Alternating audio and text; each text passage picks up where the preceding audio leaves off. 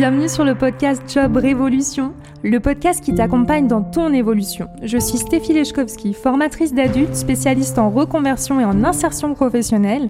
Si tu te poses ces questions, comment retrouver du sens et avoir confiance en toi, comment travailler autrement ou faire une reconversion, comment sortir de ta carapace et trouver ta place, Job Révolution est fait pour toi.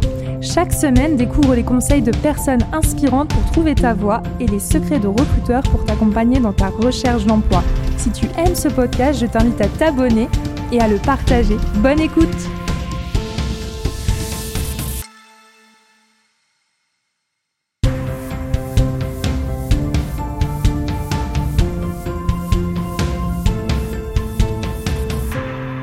à tous, je suis ravie de vous accueillir pour cet épisode exceptionnel de Job Révolution avec comme invité Brice Trofardi.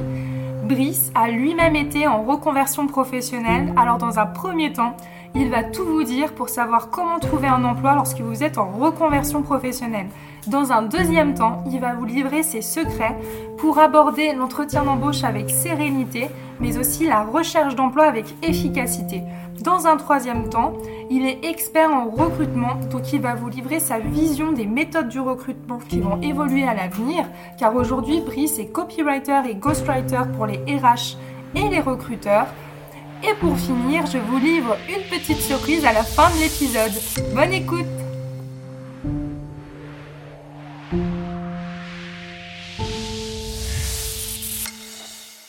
Bonjour Brice, bienvenue Bonjour, bonjour Stéphie, ça va? Ça va super bien. Je suis très très contente de pouvoir euh, bah, t'accueillir aujourd'hui. Et euh, tout particulièrement parce que justement, tu as, bah, un profil, une histoire et beaucoup de conseils à apporter grâce à ton côté euh, multicarte. Donc avant d'en dire trop, je vais directement te poser la question, qui es-tu Brice?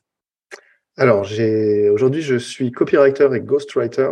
Donc, je, en gros, je suis créateur de contenu. Je rédige des textes euh, principalement pour, euh, pour mes clients, que ce soit sur LinkedIn, donc des posts LinkedIn, mais également des newsletters, des articles de blog, et puis euh, des livres blancs aussi. Ok. Et tout ça sur une thématique particulière?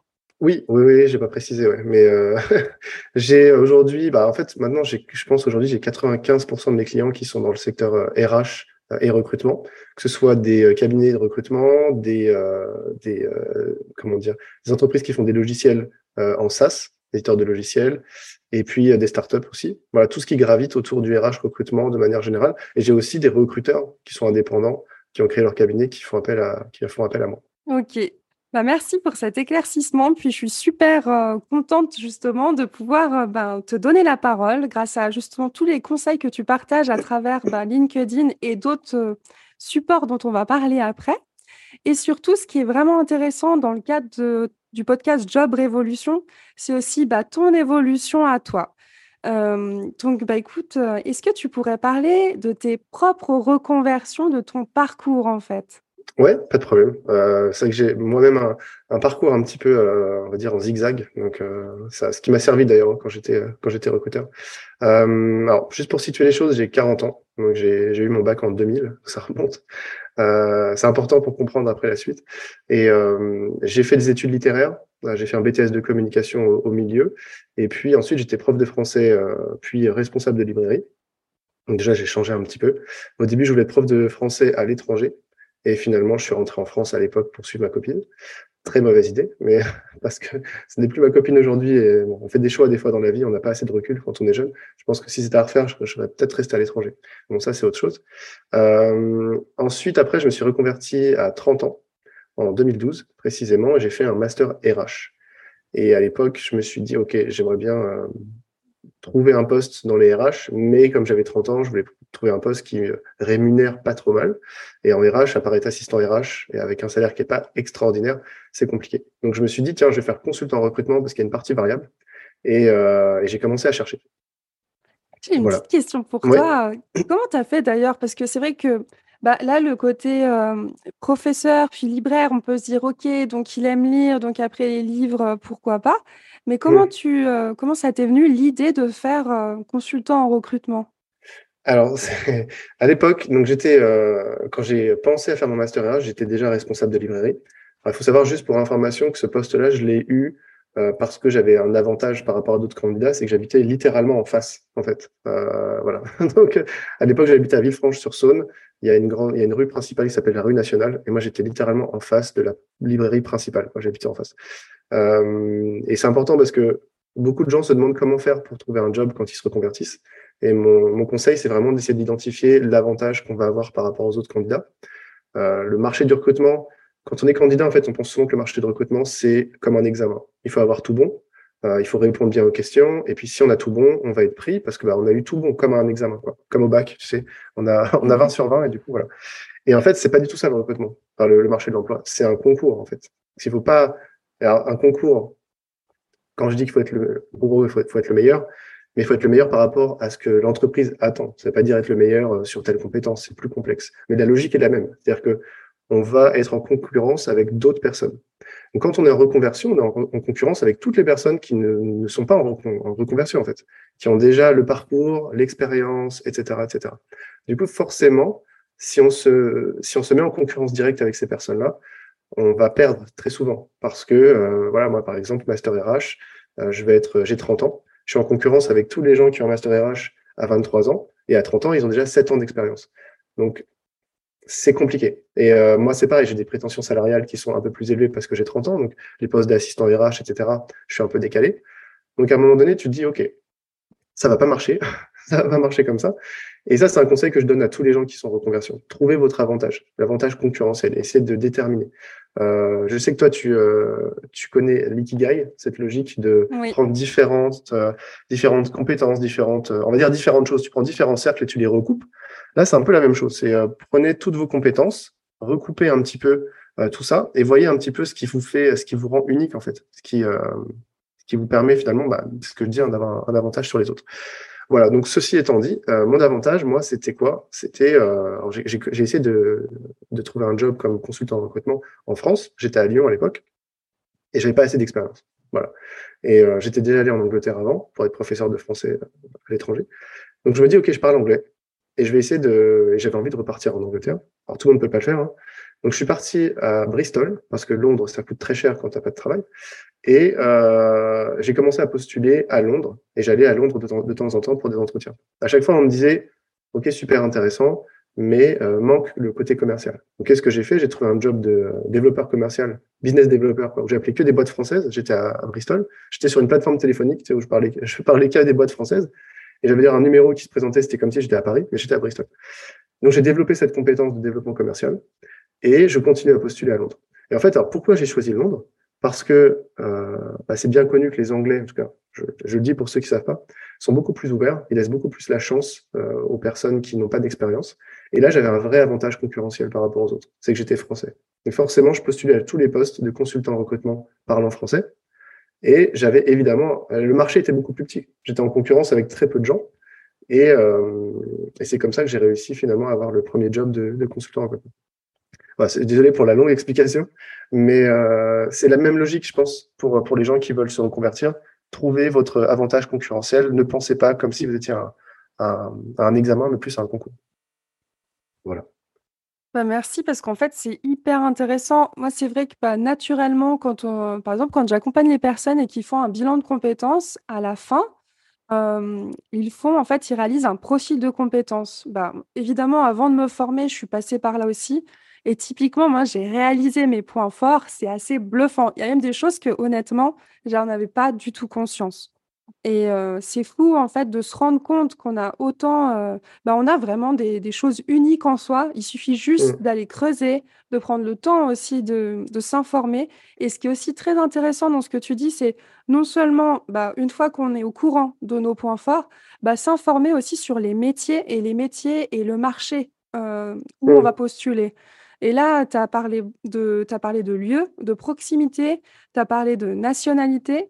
Euh, tu as parlé aussi d'avantages, mais euh, les avantages peuvent être vraiment divers. Ça peut être une expérience qui a aucun rapport normalement avec le poste qui ne serait pas sur le descriptif de poste, mais que vous, vous détectez. Et à partir du moment où vous, vous êtes capable de l'identifier euh, et de l'argumenter, ça donne vraiment un... bah, ça vous donne un avantage. Après, il faut oser aussi. Il y a pas mal de personnes qui se disent, mais moi, j'ai pas tout ça, mais je sais que je sais faire ça, j'ai telle expérience, ça pourra apporter ça, ça, ça. Et le message que j'ai envie de passer grâce à ce que tu dis, c'est, heu, bah, aussi oser le dire, oser affirmer que vous avez une plus-value, que vous avez, complètement vous êtes légitime pour ce poste, même si c'est pas forcément perceptible aux yeux du recruteur, c'est aussi, heu, à vous de vous mettre en avant. Ouais et heu, juste pour ça, alors, il y a plusieurs petites choses que j'aimerais bien, heu, transmettre, on va dire.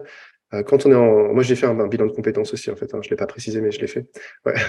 Ah mais quand quand on est en quand on se met en reconversion, en fait, on est dans une position psychologique où on est en position de faiblesse. On a l'impression qu'on vit au départ un échec, on digère finalement ce deuil pour aller vers une autre, heu, une autre expérience professionnelle. Du coup, psychologiquement, souvent, on a tendance à tirer un trait sur ce qu'on a fait avant et ne et c'est difficile, parce qu'on n'a pas de recul, d'identifier des compétences transverses qu'on va pouvoir réutiliser plus tard et c'est là l'intérêt d'un bilan de compétences et simplement de d'avoir affaire à quelqu'un d'externe qui va pouvoir nous dire, bah, finalement, bah, voilà, ces compétences-là, vous pouvez les réutiliser, et cetera. Donc juste pour avoir du, heu, du recul, hem, voilà, ça, c'est important et heu, l'autre chose, c'est, hem, accepter enfin, le le principe finalement de, heu, comment dire?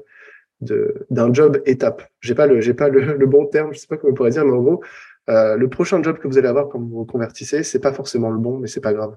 Il faut pas se focaliser et se dire: «OK» parce que souvent, là, ça revient je rejoins le le concept de deuil finalement. Je dis j'invente un truc, hein. Imaginons un électricien qui est artisan, heu, qui gagne bien sa vie, mais pas grand chose, on va dire. Il est juste il a pas sa boîte, quoi, il est juste artisan dans une boîte et puis, heu, il voit, heu, Jean-Michel, son collègue commercial et lui, il a une grosse voiture et tout et puis, l'artisan électricien, il a la tchatch et cetera. Il se dit: «Mais en fait, pourquoi moi je fais pas ce job?» et là, il décide de se reconvertir et d'être commercial. Il a jamais été commercial et forcément, s'il en a marre d'être, de se lever à 5:00 du mat et d'être, dans l'électricité, on va dire, peut-être qu'il va pas vouloir postuler dans des boîtes qui font de l'électricité parce qu'il va dire: «Bah non, moi j'ai envie d'être commercial et heu, idéalement, j'ai envie de faire autre chose». Je sais pas, par exemple, vendre des voitures, je dis n'importe quoi, hein et du coup, il va tourner un peu le dos à son expérience précédente et il va être en concurrence avec des jeunes qui ont fait BTS vente, qui sortent, qui sont moins chers, et cetera, et cetera. Qui peut-être d'ailleurs ont plus la tchatch que lui, on sait pas et en fait, c'est une erreur dans le sens où même si son rêve, c'est d'être, heu, commercial chez BMW, je dis n'importe quoi, hem, il a tout intérêt à se dire: «OK, où est-ce quel est mon avantage en fait?» et mon avantage, c'est quoi? C'est de très bien connaître l'électricité et à ce moment-là, bah, je vais viser toutes les boîtes industrielles, toutes les boîtes qui font de l'électricité et qui vont avoir qui qui ont des commerciaux et et c'est pas grave s'il reste 1 an, 2 ans ou 3 ans dans la boîte, c'est pas grave en fait. Il faut accepter finalement d'avoir ce passage. Moi, quand j'étais à Bristol, j'étais des business développeur, c'était contre ma nature, c'était vraiment honnêtement, c'est vraiment horrible comme expérience. J'ai toujours détesté le développement commercial et en fait, après 10 ans comme consultant en recrutement, je déteste toujours le développement commercial. Donc c'est juste pas moi en fait, je suis pas fait pour faire ça. Mais je l'ai fait, contraint et forcé, pour, heu, développer cette compétence. Maintenant, je peux appeler n'importe quelle boîte et je serai pas le meilleur, je serai jamais le meilleur parce que c'est contre ma nature. Ça, faut aussi accepter de se connaître soi-même et de faire des choses qui sont, heu, qui sont cohérentes et qui sont congruentes. Ça, c'est un mot que j'ai découvert quand j'ai fait mon master RH, congruence et hem, en gros, il faut vraiment faire des choses qui sont en accord avec soi et donc voilà, accepter ça et utiliser un job étape pour, un job passerelle, voilà, c'est ça le terme, je pense. Le job passerelle pour aller sur ce que vous voulez vraiment faire. Mais accepter finalement au début, si vous vous reconvertissez, ne soyez pas difficile. Vous pouvez pas être difficile, mais soyez intelligent. C'est-à-dire que identifiez vraiment cette compétence clé qui fait que vous allez avoir un avantage sur les autres. Et voilà, ce fameux mouton à 5 pattes, soyez le mouton à 5 pattes et après, alors j'avais d'autres conseils, mais peut-être qu'on va en parler plus tard, mais heu, après il y a des stratégies vraiment pour identifier, heu, des entreprises qui potentiellement peuvent être intéressées. Il faut pas juste regarder les annonces. Alors ça, effectivement, on va regarder après par la suite. Pour rebondir sur ce que tu dis, hem, ce qui est chouette et ce que tu mets aussi en avant, c'est aussi prendre le temps. Heu, c'est important pour avoir ces jobs passerelles, c'est aussi cette idée que, heu, moi la première, hein, sincèrement, j'accompagne les personnes dans la reconversion et cetera. Déjà, si on est en process de bilan de compétences, sachez qu'il y a peut-être peut-être que vous allez même retomber en amour de votre métier actuel, mais vous allez juste changer le cadre dans lequel vous allez travailler. Heu, ça, c'est important pour moi. Donc par contre, vous posez la question, c'est déjà bien. Vous allez vous connaître, hem, mais après ça prend du temps. Donc et ce temps-là, ce job idéal, parfois, hem, parfois peut-être qu'il y a des choses qui vous plaisent, vous avez même peut-être même plusieurs idées, mais prendre le temps et le job passerelle est super aussi parce que ça peut vous permettre de vous tester puis de mieux vous connaître et c'est avec l'expérience qu'on se connaît mieux. En fait, c'est un peu comme si, vous faisiez une formation sauf que l'expérience c'est aussi une formation, vous apprenez en faisant les choses. C'est pour ça que d'ailleurs après en entretien, ça vous aide. Bah, merci, merci beaucoup. Je t'en prie.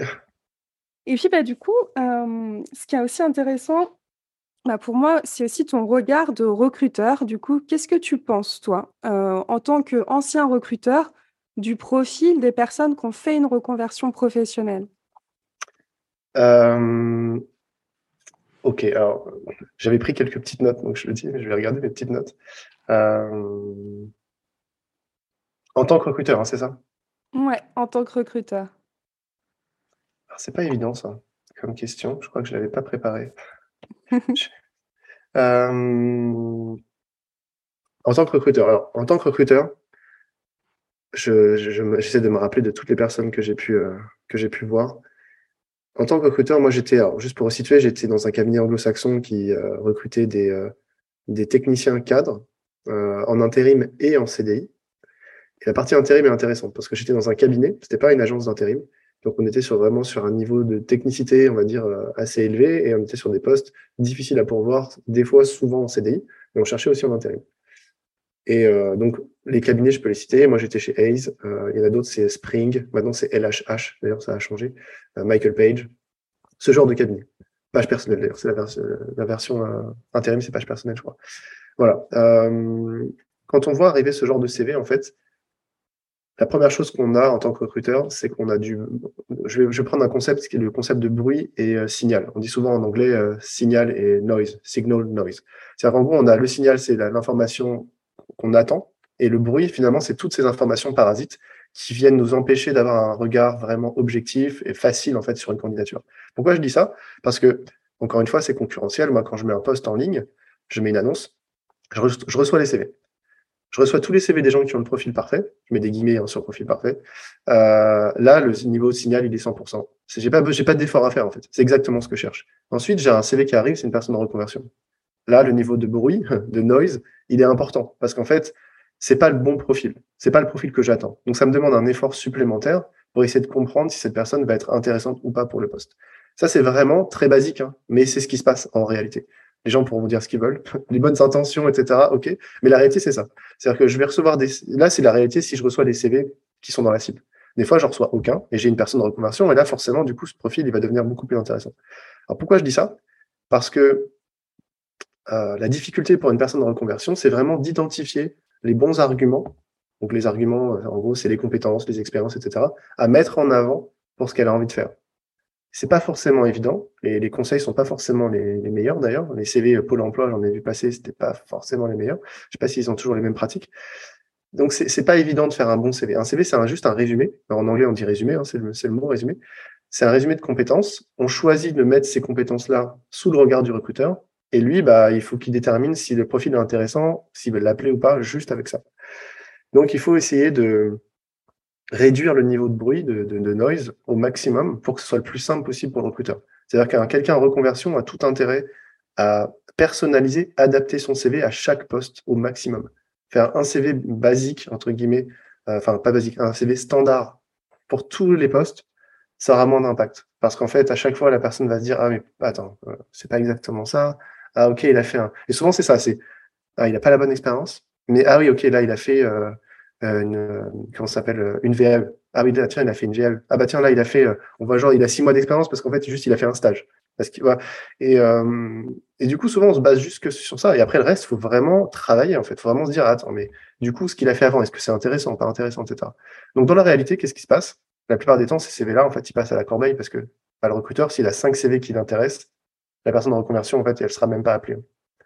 je ne veux, veux pas déprimer les gens, mais on en revient à ce que je disais avant. Hein c'est que euh, si le CV est reçu, euh, enfin si le CV est envoyé à un recruteur qui cherche un mouton à cinq pattes et que ce mouton à cinq pattes c'est la personne en reconversion, d'un seul coup ce CV bizarre en fait devient le meilleur CV. C'est plus facile à dire qu'à faire, mais pour ça que tous les, candidats ont tout intérêt à identifier vraiment les entreprises qui potentiellement peuvent être intéressées par, par leur profil où ça a du sens d'un seul coup. Euh, voilà. J'étais un peu long comme réponse, mais voilà, voilà, mon point de vue vraiment. Là, je suis vraiment pragmatique au final sur, euh, sur ça. Bah, merci, merci aussi, heu, bah, de tes conseils et d'ailleurs j'ai hâte, heu, d'entendre la suite du coup. aussi. OK et d'ailleurs par rapport à ce mouton à 5 pattes, parce que c'est vrai que bon, moi j'ai l'habitude, donc forcément pour moi c'est assez clair, mais au cas où pour les auditeurs, c'est quoi un mouton à 5 pattes que recherchent les recruteurs en général? Alors c'est, en fait un mouton à 5 pattes, c'est une bonne, c'est une bonne expression pour ça parce que souvent on a le mouton, normalement a 4 pattes et là il se trouve qu'il a une cinquième patte et en fait c'est une bonne métaphore, c'est une bonne image parce que c'est vraiment ça. Souvent, on a un profil standard pour un poste et il y a une chose, un élément qui fait que ce profil est très difficile à trouver. Et euh, moi, quand j'étais en recrutement, et souvent les cabinets, par rapport à les recruteurs en entreprise, on a cet avantage, je vais mettre des guillemets autour d'avantage, mais souvent on est mandaté que pour des, profils difficiles à trouver. Donc on est souvent mandaté pour des moutons à cinq pattes. Et en gros, c'est vraiment, on a un profil standard, par exemple, le profil standard, c'est il a fait les bonnes études, il a la bonne expérience, sauf que là, on a un truc bah ça, en fait, on s'y attendait pas. Donc ça peut être n'importe quoi. Hein. Ça peut être euh, la rémunération, genre une entreprise qui peut pas payer euh, très cher. Bah, du coup, le mouton à 5 pattes, c'est le fait qu'on va pas lui donner beaucoup, donc euh, on trouve pas. Ça peut être une compétence, que ce soit des langues, une compétence technique, etc. Et des fois, en fait, le mouton à 5 pattes aussi, c'est juste un bassin d'emploi qui est très très pauvre en compétences. Donc, une, une les, par exemple, la, fonderie, les, il y a très peu d'entreprises de fonderie. Donc forcément, il y a très peu de formation pour avoir des fondeurs. Et du coup, quand ils cherchent, bah, il n'y a pas de candidats, en fait. Parce qu'il y, a tellement peu d'entreprises qui cherchent des fondeurs et qui, qui défenderaient, en gros, qu'il n'y a pas de candidats. Donc, euh, et souvent, les candidats, ils ont 50 ans, euh, de la retraite, etc., etc. Et ça, ce type de boîte, par exemple, prennent des, euh, des alternants et des forment de A à Z, quoi. Ils prennent en bac pro et ils, prient pour que les personnes ne partent pas. Parce que, voilà. Donc, euh, donc ça peut être n'importe quoi. Et c'est difficile euh, pour les candidats d'identifier ça, en fait. Parce que côté mmh candidat, on n'a pas du tout conscience de ça. Et après, il y a des méthodes pour essayer de comprendre ça. Et je peux les partager si, euh, je sais pas si, si tu veux que je les partage maintenant ou après. Mais il y a une manière assez simple de faire. Euh, bah pourquoi pas. Vu qu'on est dans l'élan, je te propose de les partager et puis après. très brièvement. Hein. Ouais, allez, c'est parti. Très brièvement, euh, si vous êtes en reconversion, puisqu'on parle beaucoup de gens en reconversion, moi, ce que je vous conseille de faire pour être très, très efficace, c'est euh, de parvenir à échanger avec un consultant de recrutement qui est spécialisé dans le, dans le métier que vous voulez faire. Ce qui n'est pas forcément évident, parce que si vous êtes un profil un peu atypique, peut-être qu'il ne va pas vous rappeler. Mais je vous conseille vraiment de faire. Pourquoi un, un, recruteur spécialisé? Parce que souvent, c'est eux qui voient le maximum d'entreprises différentes par rapport à un recruteur euh, in-house, dans, dans, dans, une entreprise précise.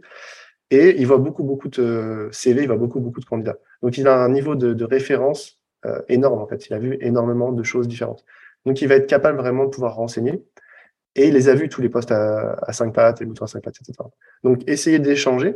Typiquement, euh, moi, si demain j'étais euh, ce genre de candidat, je postulerais à tous les cabinets type Ace, Spring, etc. et tous les autres, juste pour avoir quelqu'un en ligne et à ce moment-là vraiment poser les questions. Et les questions à poser, c'est pour connaître le marché. C'est-à-dire en gros, qu'est-ce que vous recherchez, quelles sont les compétences clés, quel est mon problème, qu'est-ce qui fait que moi aujourd'hui je trouve pas, etc. Et poser un maximum de questions. Et ces personnes-là, si elles sont gentilles, en tout cas, elles vont vous répondre. Il faut vraiment qualifier euh, votre profil, en fait. Essayez de comprendre. Est-ce que c'est mon salaire? Est-ce que c'est ci? Est-ce que c'est ça? Est-ce que c'est ça? Et faites-le sur plusieurs cabinets, parce que bah, un consultant, des fois, n'est pas forcément, euh, pas forcément la vérité absolue. Et en additionnant tout ça, à un moment donné, vous allez vous rendre compte. Et surtout, soyez dans une logique, euh, comment dire, ouverte, pas sur la défensive. Je vois beaucoup de gens en reconversion qui ont tellement pris de, de portes que ils sont ils sont plus à l'écoute en fait. Ils, ils, sont dans le déni. On dit ouais non mais c'est pas possible, vous me laissez pas ma chance, etc. etc. Bah oui, c'est sûr, mais en fait c'est pas qu'ils laissent pas la chance, c'est juste qu'il y a d'autres personnes qui ont le profil. Donc essayez vraiment d'identifier ça pour avancer en fait. Et effectivement, pour rebondir sur ce que tu dis, en plus finalement c'est euh, plus du tout candidater, c'est plutôt explorer.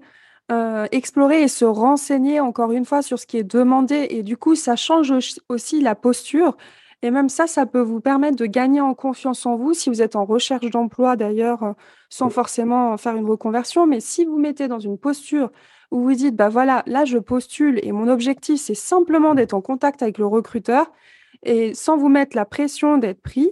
Parce que oui, en fait, ce qui est aussi intéressant, tu sais, ça rejoint ce que tu disais par rapport à, euh, au job passerelle, bah, quelque part, c'est aussi là des candidatures passerelles quelque part.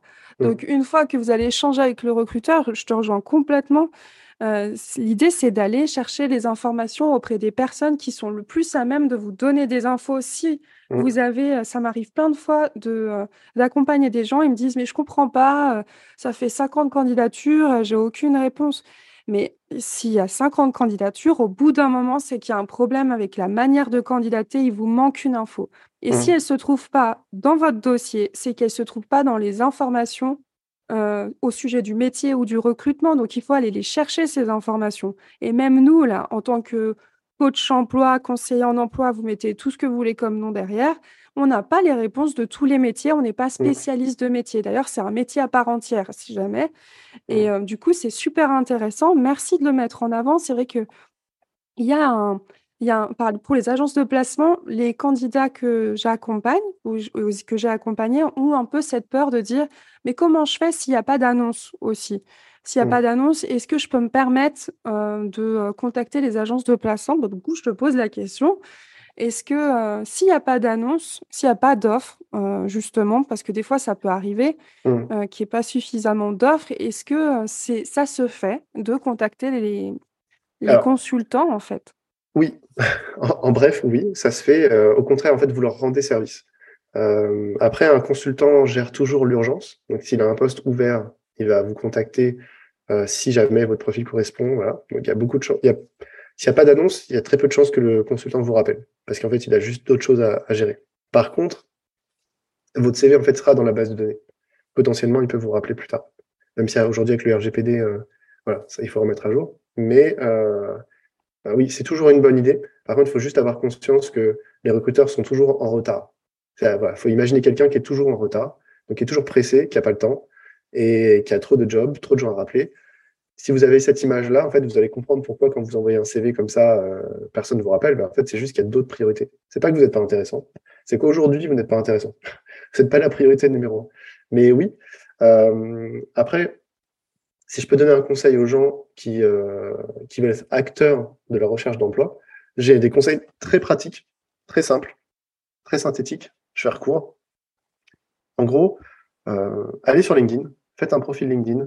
Pour faire un bon profil LinkedIn, regardez le profil des influenceurs, je mets des, guillemets autour, euh, pour voir un petit peu comment ça a été fait, etc. Ça va vous donner des idées. Mais sinon, au minimum, remettez votre CV dessus. Voilà.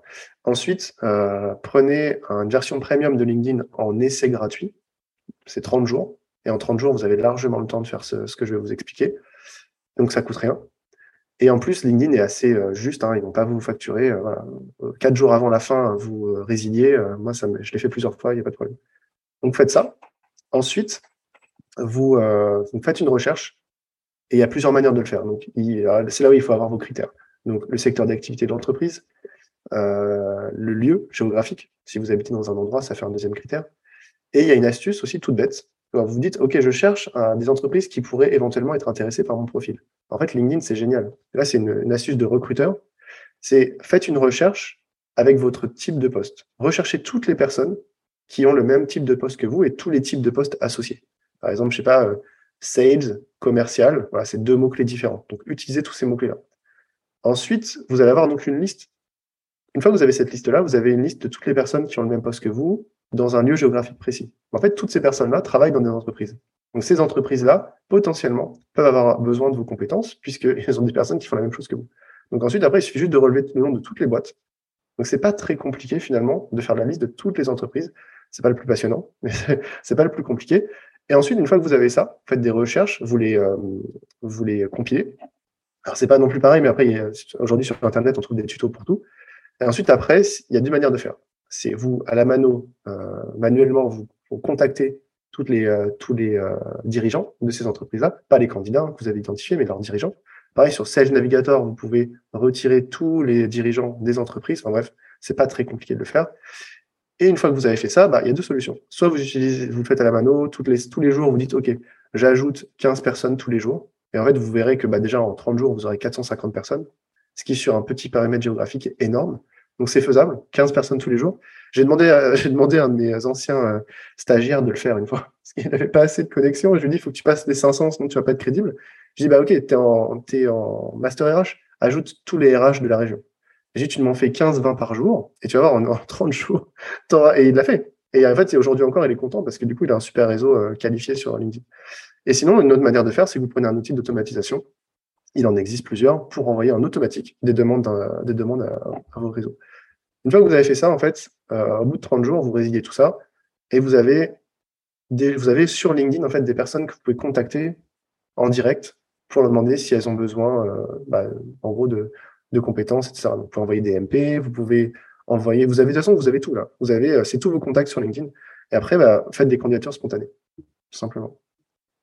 Merci de mettre en avant ça, c'est tellement important. Je discutais encore avec quelqu'un euh, la semaine dernière qui me disait, mais je comprends pas, j'ai toujours des réponses négatives. Euh, je disais, mais tu sais, malheureusement, des fois, les offres, en tout cas en Suisse pour le coup, il y a pas mal d'offres qui sont où on est légalement obligé de les publier alors qu'en fait, ils ont mmh. déjà trouvé quelqu'un. Mmh C'est pour ça que quand tu dis de faire des candidatures spontanées, il y a trop de personnes qui n'osent pas. Un grand merci pour la technique, parce que là, tu parles clairement d'un plan d'action et on voit que bah, du coup, c'est une action concrète à faire. Et là aussi, vous pouvez gagner en confiance parce que si vous faites même un tableau Excel, d'ailleurs, je me disais que j'allais peut-être vous créer un tableau de suivi de recherche d'emploi, tout simplement. Et comme ça, vous mettez, vous créez votre petite liste et prendre conscience que vous avancez, c'est prendre conscience du nombre de personnes que vous avez appelées et du nombre d'informations que vous avez réussi à récolter. Et chaque personne, même les personnes que vous n'avez pas à contacter, on s'en fiche. Mais le fait que vous soyez dans l'action, ça montre que vous avancez. Et, euh, et c'est pas la même chose du coup que de, recevoir plein de réponses négatives à chaque fois que de se dire, OK, bah là, malgré tout, j'ai peut-être reçu une, euh, une, réponse négative, mais à côté de ça, j'ai mon plan d'action et il y a forcément, euh, statistiquement parlant, il y a forcément un moment donné où ça va vous permettre d'accéder euh, à quelque chose de concret et de bien pour vous. Donc, merci pour cette super technique. Dans les outils automatiques, toi, par exemple, qu'est-ce que tu utilises ou qu'est-ce qui est assez simple à utiliser pour bah, des personnes qui ne sont pas forcément hyper au courant? J'ai euh, un outil que j'utilise parce que c'est un client. Euh, J'écris des articles de blog pour, euh, pour eux. Et je peux le dire parce que c'est mon nom hein, qui est sur les articles, donc c'est transparent, il n'y a pas de problème. Et donc j'utilise, ils m'ont offert gratuitement l'accès pour pouvoir évidemment aussi écrire des articles de blog sur la solution, logiquement. Et donc je l'ai utilisé moi pour ajouter, pareil, des personnes dans le secteur RH recrutement en automatique, sans forcément prendre le temps de le faire à chaque fois. Et la, la solution s'appelle NeoStaff, donc N-E-O-S-T-A-2-F. Neostaff. Et voilà, vous allez sur neostaff.fr. Et en gros, c'est très simple. C'est la, difficulté en fait de cette euh, de ce, de ce process finalement, c'est la recherche. C'est le plus difficile. Mais si vous avez 30 jours d'essai euh, sur euh, Sales Navigator, je recommande Sales Navigator et pas le LinkedIn Recruiter. C'est à peu près le même prix. Et le LinkedIn Recruiter finalement est moins intéressant pour ce que vous voulez faire. Mais bref. Voilà, c'est la seule chose. Essayez de trouver des vidéos en ligne pour vous expliquer comment faire un Sage Navigator, mais c'est pas super compliqué. Une fois que vous avez vos recherches, n'hésitez pas à en faire plusieurs. Alors, juste un, conseil, hein.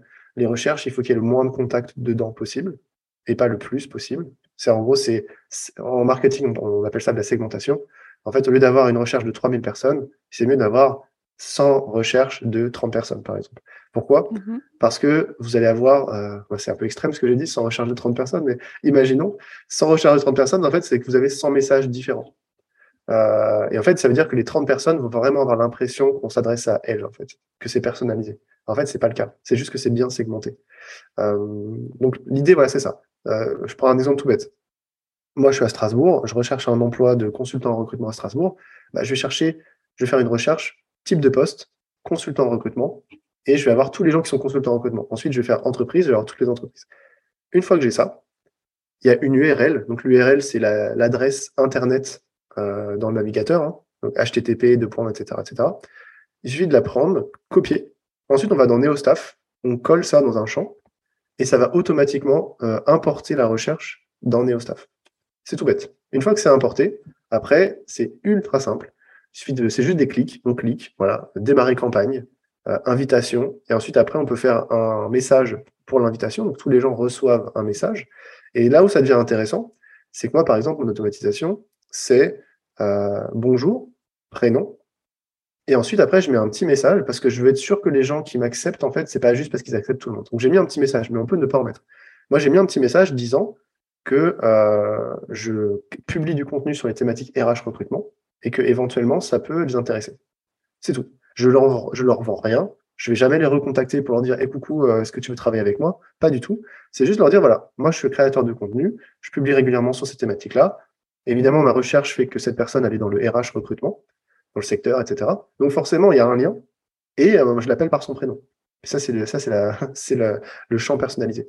Donc la plupart des gens acceptent. J'ai même des gens qui me disent merci parce qu'ils disent ah bah tiens cool, je, je vais pouvoir avoir du contenu, etc mais on n'est pas obligé de mettre un message. Euh, après, on peut aller très loin dans la personnalisation. Il y a des champs euh, entreprise, euh, etc. Donc, on pourrait vraiment faire un message où la personne a vraiment l'impression qu'on s'adresse à elle. Je le recommande pas, parce que plus on met des champs personnalisés, plus on peut se tromper. donc, mhm. donc voilà, on peut faut faire attention. Mais si on met juste le prénom, normalement, les gens se trompent pas. Ils ont bien mis leur prénom sur LinkedIn, donc ça marche. Voilà juste pour l'exemple. donc c'est ultra simple, vraiment ultra simple. NeoStaff n'est pas très connu parce que ça fait quelques mois qu'ils se sont lancés il y a une autre, euh, il y a une autre, euh, il y a deux autres outils que je connais que je recommande pas parce que je les, c'est pas pour en dire du mal, mais juste je les ai jamais utilisés. Donc je peux pas, je peux pas les recommander, je ne les ai jamais utilisés. Euh, il y a Wallaxy, d'accord, mhm. et il y a Phantom Buster. Voilà, donc si les gens par curiosité veulent aller voir, moi je leur recommande vraiment NeoStaff pour une raison simple. déjà, je l'ai utilisé, donc je, peux le recommander. Et en fait, il y a aussi un sur LinkedIn, il y a une notion de, de blocage de compte si on fait trop de requêtes donc, en gros, un outil d'automatisation va aller demander au serveur de LinkedIn de lui envoyer des informations. S'il y a trop de requêtes par jour, ça bloque en fait le compte. LinkedIn bloque ça. Et euh, NeoStaff, en fait, en tout cas pour l'instant, gère très très bien ça. Et donc, il n'y a pas de blocage de compte. Et c'est ça, en fait. Et du coup, il fait beaucoup moins de demandes. Par contre, en fait, c'est pas grave, en fait. Par contre, il est payant. Juste information, il est payant. Il y a, il y a 4 ans, ouais, c'est important. Il y a 14 jours gratuits. Et ensuite, après, c'est 59 euros par mois.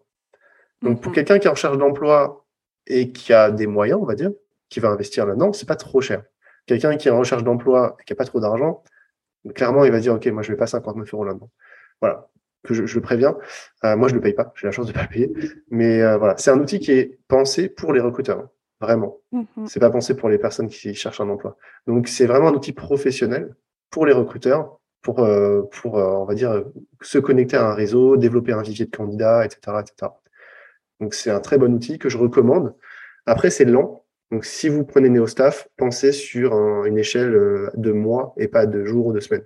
Parce que forcément, il, envoie des candidatures tous les jours, mais pensez en trois à six mois. C'est parfait, par exemple, pour quelqu'un qui serait en poste actuellement et qui se dirait, tiens, euh, j'ai envie de partir, mais euh, j'ai envie de peut-être même de me reconvertir, pourquoi pas, hein, mais qui n'est pas, qui est encore en poste. Parce qu'en fait, quand vous demandez des gens en contact sur LinkedIn, c'est pas des candidatures spontanées. Ça, personne va vous dire, hey, mais attends, tu es en train de faire quoi là? Tu, veux partir de la boîte ou quoi? Pas du tout. Vous demandez juste des gens en contact, vous créez votre réseau et vous pouvez le faire ça trois à six mois avant de partir de votre boîte en fait. Et en fait, vous créez déjà votre réseau. Et en plus, la, magie du truc, une fois que la recherche est faite et que vous l'avez mis dans NeoStaff, vous ne faites plus rien. Ça, c'est automatique. Voilà. Mais c'est un super conseil. Effectivement, ça permet de gagner, bah, gagner un temps fou. Là, je suis en train de me dire, oh là là, si j'avais utilisé ça. mais effectivement, euh, j'aime bien. Et puis, ça change aussi. Euh, je, je mets aussi en avant euh, quelque chose. C'est éviter aussi, dans la mesure du possible, c'est super bien d'utiliser LinkedIn, mais pas ajouter juste connecter.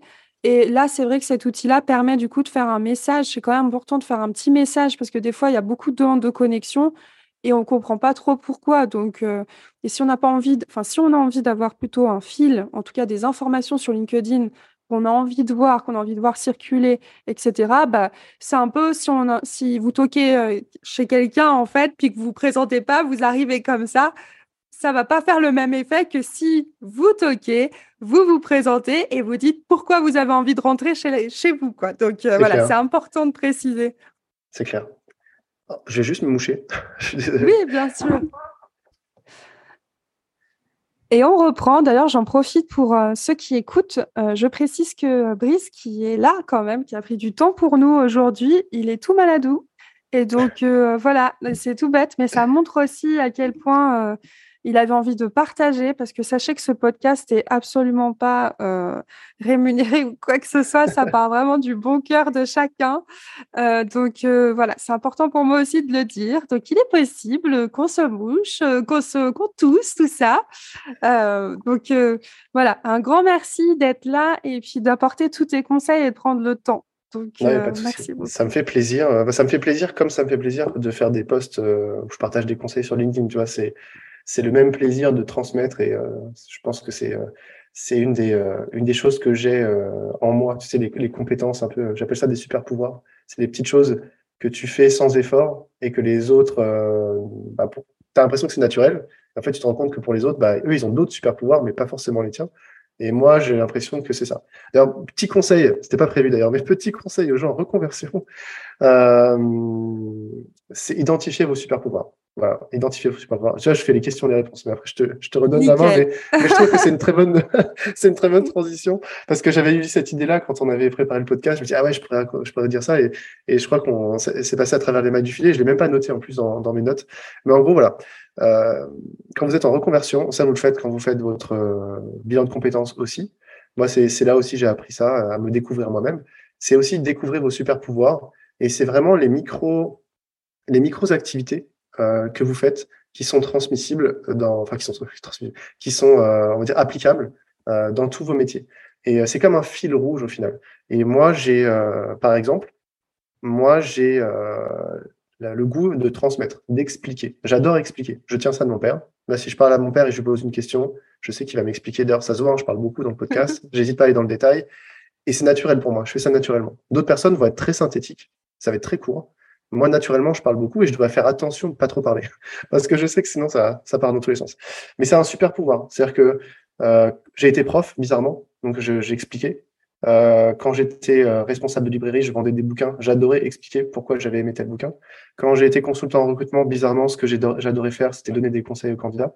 En fait, on voit que c'est des métiers qui n'ont aucun rapport, mais euh, en fait, ce super pouvoir, cette, cette, cette compétence finalement euh, vraiment euh, innée que j'ai, bah, je l'ai retrouvé à chaque fois.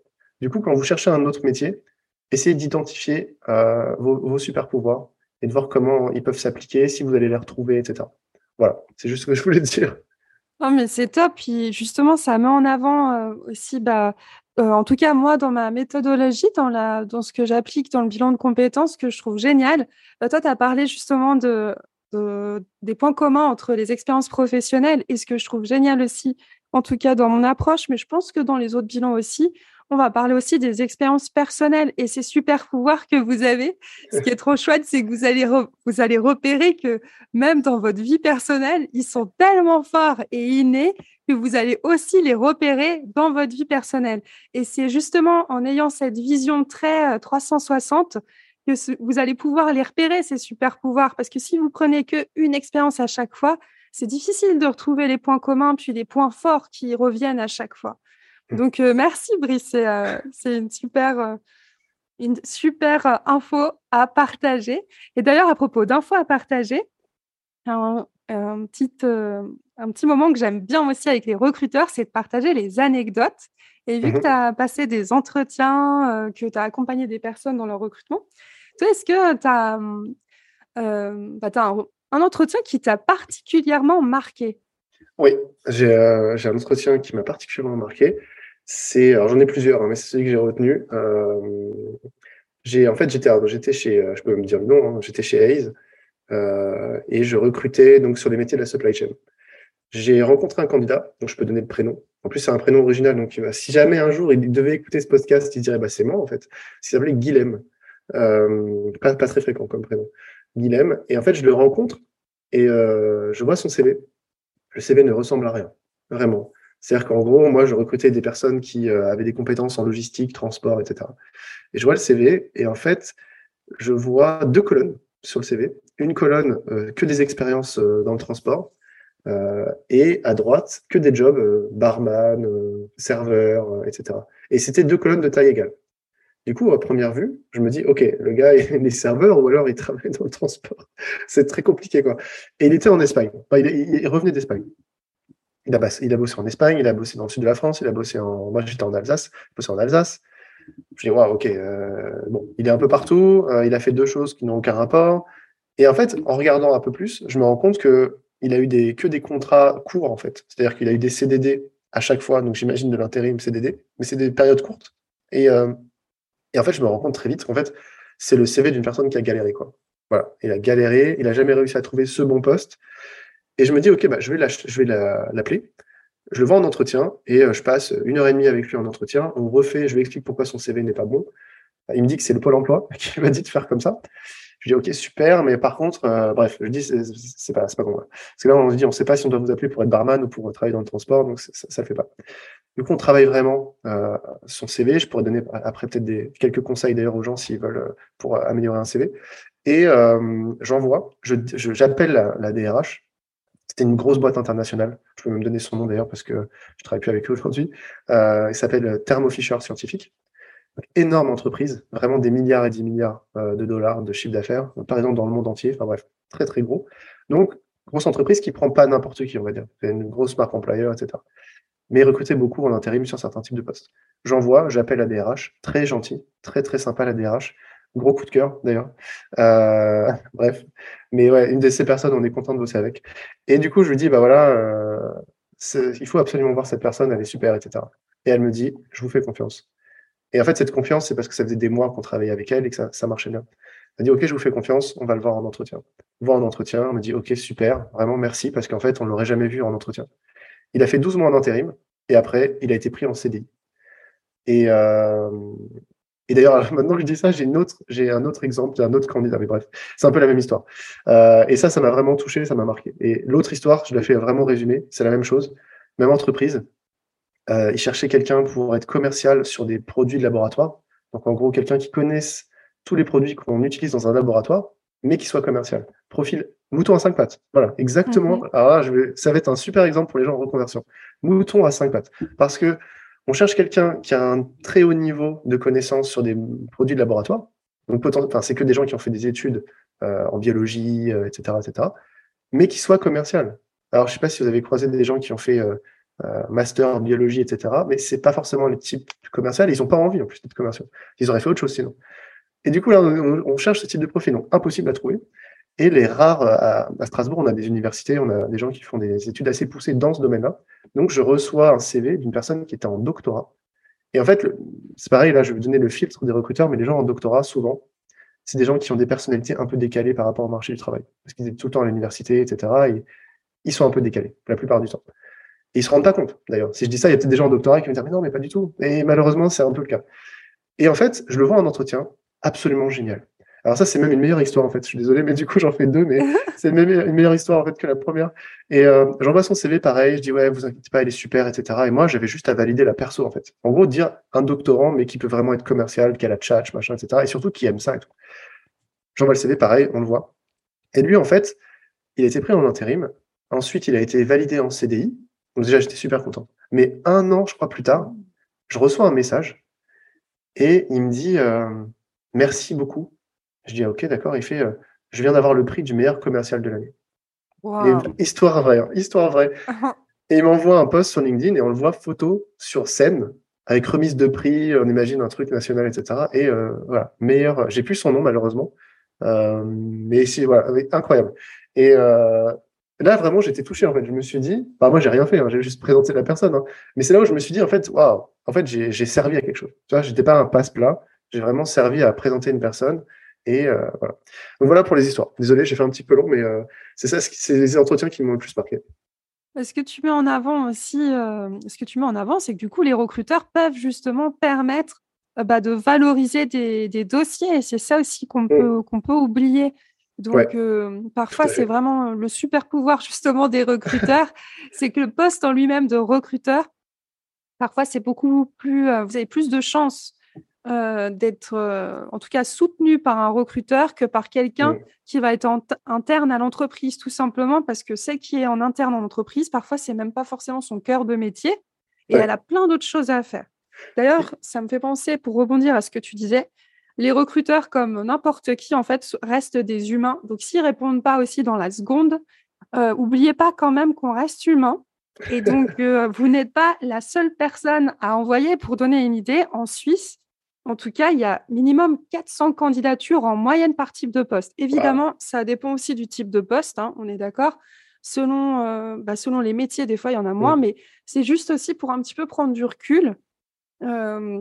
et puis se dire, OK, c'est normal si le recruteur ne répond pas dans la seconde, c'est pas parce que c'est moi qui ai un problème, etc. Sachez que voilà, au contraire, relancer, c'est une occasion de relancer mmh. et de tirer votre épingle du jeu. Euh, voilà, je voulais juste rebondir, ça me fait un petit, éclair de génie là d'un coup. ah oui, tu avais des astuces aussi à partager justement pour, bah, pour faire les entretiens avec plus de sérénité. Alors, quelles sont ces astuces? Alors, je vais essayer de faire très synthétique. Donc, les astuces, alors, première chose, un entretien, petite intro, mais l'entretien, c'est un exercice. D'accord? Faut, Les gens, faut, les, gens les, candidats, il faut, il faut arrêter de penser que on vous juge vous et votre personnalité. C'est pas, c'est pas du perso, c'est du pro. Euh, c'est pas vous qu'on remet en cause et les gens qui vous avez en face en entretien ne vous connaissent pas. Donc, parce que je sais qu'on peut le prendre très personnellement, ça, ça blesse, etc. Il faut essayer de sortir de, ce, de cette manière de penser et de se dire, OK, les gens qui sont en face de moi ne me connaissent pas, ils savent rien de moi. Tout ce qu'ils savent de moi, c'est ce que je leur ai dit et ce qu'il y a sur mon CV. C'est tout bête hein, ce que je viens de dire, mais quand on y pense vraiment, ça commence à prendre du sens parce que on peut dire ce qu'on veut à un recruteur. On peut, c'est difficile d'avoir de, comment dire, de, changer sa manière d'être si on est ultra stressé, etc. C'est difficile. Moi, j'ai toujours été stressé en entretien. Et j'ai arrêté d'être stressé quand je suis devenu recruteur, en fait. Parce que du coup, forcément, c'était mon métier. Donc, euh, j'ai vu l'envers du décor, etc. Mais quand j'étais candidat, j'étais ultra stressé, mais vraiment horrible. À en être quasiment malade avant un entretien. Et, euh, mais c'est un exercice, en fait. C'est ce que j'ai appris, c'est un exercice. Ça ne veut pas dire que vous êtes bon ou pas bon d'ailleurs pour le poste en fait. Et vous pouvez être bon en entretien, mauvais sur le poste et vice versa. Ok, donc juste là. Pour donc ça veut dire, qu'est-ce que ça veut dire? Ça veut dire que c'est un exercice qu'on peut travailler, on peut s'améliorer. Ça veut dire aussi qu'il y a des règles et que si on masterise un petit peu ces règles, on peut être vraiment meilleur et donner vraiment le, meilleur de, soi. Ceci étant dit, petite donc ma, mes conseils. Préparez une présentation de une minute, deux minutes, grand maximum, synthétique. C'est-à-dire, au lieu de, si on vous demande de vous présenter, ne racontez pas toute votre vie, parce qu'à un moment donné, on va vous arrêter. Attendez, attendez, attendez. Genre, euh, je, m'appelle machin, j'ai eu mon bac en 2000, et puis, et puis, et puis, et puis, et puis. Le recruteur, en fait, il veut pas ça. Il veut un truc synthétique. Présentez-vous, euh, par exemple, synthétisez. Dites que vous êtes, je sais pas, moi, je m'appelle Brice euh, Trofardi. Ça, c'est même pas la peine de le dire, parce qu'en fait, il a votre CV, donc il le sait, mais bref. et j'ai trois piliers de compétences. J'ai été recruteur pendant 10 ans. Aujourd'hui, je suis copywriter, ghostwriter, créateur de contenu des entreprises euh, dans le secteur RH et recrutement. Voilà. Il se trouve que j'ai été prof de français avant, que j'ai un très beau et que et j'ai exercé en Angleterre. J'ai travaillé en Angleterre, j'ai un très bon niveau d'anglais. Bon, voilà. Déjà, si j'ai dit ça, j'ai parlé 20 euh, secondes, mais on a une idée assez précise de, euh, de mon parcours. Après, on peut ajouter des valeurs, on peut, on peut, rajouter des choses, mais voilà, soyez, préparez ça, soyez concis. Ensuite, préparez chaque expérience professionnelle mais vraiment chaque expérience professionnelle, et appliquer la méthode STAR. Donc la méthode STAR, c'est situation, tâche, action, résultat. Donc situation de départ, euh, le contexte, pourquoi j'ai été embauché, euh, voilà, comprendre un petit peu le contexte. Par exemple, dans quel secteur d'activité, quelle était l'entreprise, si c'est pertinent, la taille de l'entreprise, si c'était pertinent, peu importe. Euh, je dis n'importe quoi, mais j'étais commercial dans une entreprise, c'est intéressant, mais si vous dites j'étais le seul commercial en France dans une entreprise qui venait de s'implanter en France et il y avait tout à construire, ah, c'est pas du tout le même contexte en fait. Voilà, donc soyez spécifique. Euh, donc situation, tâche, action, résultat. Je vais pas, je... oui. Juste justement parce que je donne aussi euh, ce conseil et pour aider les personnes à se dire ok mais comment je fais pour trouver euh, les, exemples stars ben, En fait c'est assez simple, vous appuyez sur l'offre d'emploi, vous repérez les missions pour lesquelles on souhaiterait potentiellement vous embaucher.